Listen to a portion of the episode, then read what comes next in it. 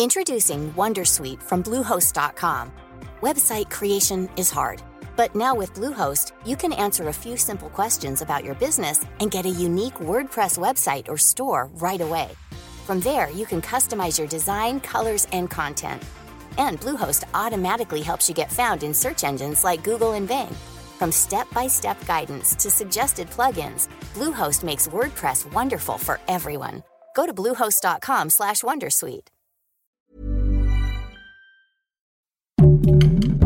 Heraldo Podcast, un lugar para tus oídos. Empodera tus finanzas y aprende cómo cuidar y hacer rendir tu dinero. Esto es Dinero y Finanzas Personales. ¿Alguna vez te ha pasado que te reclaman porque no dejas propina en algún restaurante? Sí, y ha sido muy incómodo, la verdad.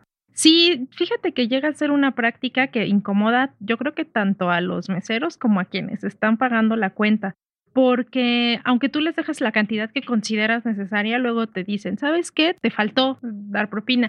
Y hace no mucho se hizo viral la historia de unas personas a las que no las dejaban salir de un establecimiento comercial porque decían que no les habían dejado la propina adecuada. Sí, creo que eso es lo que más impacta, porque considero que los mexicanos tenemos esa costumbre de dejar, ¿no? Eh, por lo menos unos pesitos. A lo mejor no siempre se deja que el 10, que el 15%, pero dices, bueno, ahí les dejé un poco de cambio. Y a mí me pasó justo en un restaurante que dejamos como exacto, o sea, el, 10% exacto y salieron los meseros a seguirnos cuando ya nos habíamos retirado y fue como, es que nos dejaron muy poco, el servicio no les gustó y pues fue como, ¿qué está pasando, no? Claro, te intimida. Sí, porque no esperamos que pues te reclamen, ¿no? Y la verdad pues sí fue incómodo. Sí, y es que fíjate que la ley federal del trabajo dice que las propinas son parte del salario de los trabajadores. Entonces, ¿cómo traducimos esto? En que las propinas no son obligatorias, es una pues aportación voluntaria que los comensales dejan en los restaurantes.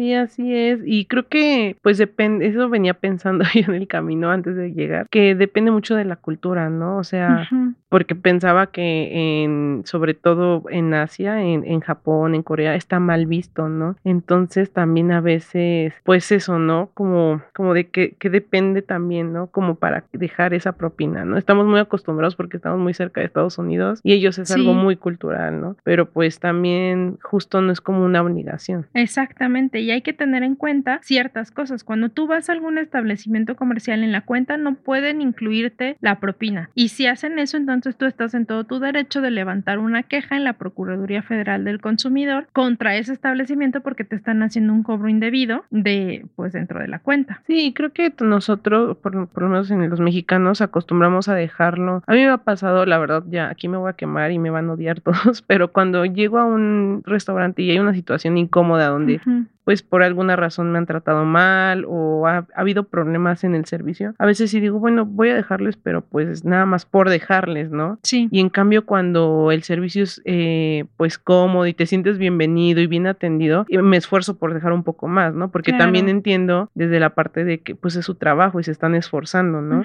O sea, y no quiero que suene como que, ay, te voy a castigar, pero también es como esa forma de como calificar de, de algún modo, ¿no? Y pues pensar que también del lado del consumidor a veces es ese esfuerzo, ¿no? Como decirles voy a dejar un poquito más. Sí, exacto. Y además estás en tu derecho porque como decíamos, pues no es algo obligatorio y tú puedes decidir cuánto dejas y en qué momentos. Y si te hacen sentir cómoda y a gusto en ese lugar, pues adelante, ¿no? Qué bueno que te esperas en dejar un poco más. Pero si no, pues no tendrían por qué reclamarte y mucho menos hacerte actos de intimidación como esto de seguirte fuera del establecimiento para reclamarte porque no les pareció correcta la cantidad. Sí, creo que también algo, digo, yo desconozco mucho cómo funciona pero lo, lo he escuchado muchas veces, que a veces se divide, ¿no? Este, Las propinas no va directo al mesero, por ejemplo, ¿no? Se divide que entre los cocineros, sí, con todo entre, ajá, entonces también, eh, pues yo entiendo esa parte de que para ellos les interese como todo el equipo, ¿no? Que sí, se deje, pero otra vez creo que hay formas sin llegar a esta parte que sea como violento. Claro, sí, de hecho creo que también si te hacen la observación de manera educada y te hacen sentir como a ameno, dices, ah, pues tienes razón, ¿no? Y tal vez ya dices, está bien, dejo un poco más, pero no que te hagan sentir acosado y que como si estuvieras cometiendo un delito. Sí, y fíjate, ahorita que lo pienso, creo que a mí nunca me ha pasado que en una cuenta me le estén agregando. Creo que solo en un bar, pero creo que es un poquito más común en esas situaciones. No sé si a ti te ha pasado. Pues hasta ahorita no me ha tocado la situación en la que me cobren la propina dentro de la cuenta, pero sí he sabido de casos. Se hizo muy viral uno de una terraza en el centro donde dentro de la cuenta ya les ponían el, o sea, les cobraban un servicio y además la propina. Entonces, sí hay casos donde se han reportado esto y pues hay formas de meter una queja también si eres víctima de, este cobro indebido. Sí, creo que eso es importante como tip siempre, porque yo no lo hago a veces, revisar bien el, la cuenta, justo el ticket que te dan y no porque desconfíes del establecimiento, pero pues sí es importante al final también pues de tu parte cuidar y estar seguro de tus finanzas, ¿no? Y revisar justo, ¿no? Que no te estén ahí cobrando extras como ese caso que sí fue muy famoso y guardarlo, ¿no? Justo como dices para en si necesitas, eh, si hay algún tema que necesites denunciar o algo, tener como esa prueba. Claro, sí, porque al final si quieres meter una aclaración te van a pedir el comprobante para saber que sí fue un cobro inadecuado. Sí, creo que también otro, otro punto donde no debemos sentirnos obligados es cuando te lo exigen, ¿no? Sí. O sea, digo, yo no sé si es como, como leí, ya sabes, como de esas entre personas de que se da el 10 o el 15. Ah, sí. Pero pero es como lo común, ¿no? sí, yo... sí, yo creo que lo común es dejar entre el 10 y el 15% de propina ya dependiendo de, ajá, del consumo que hiciste. Sí.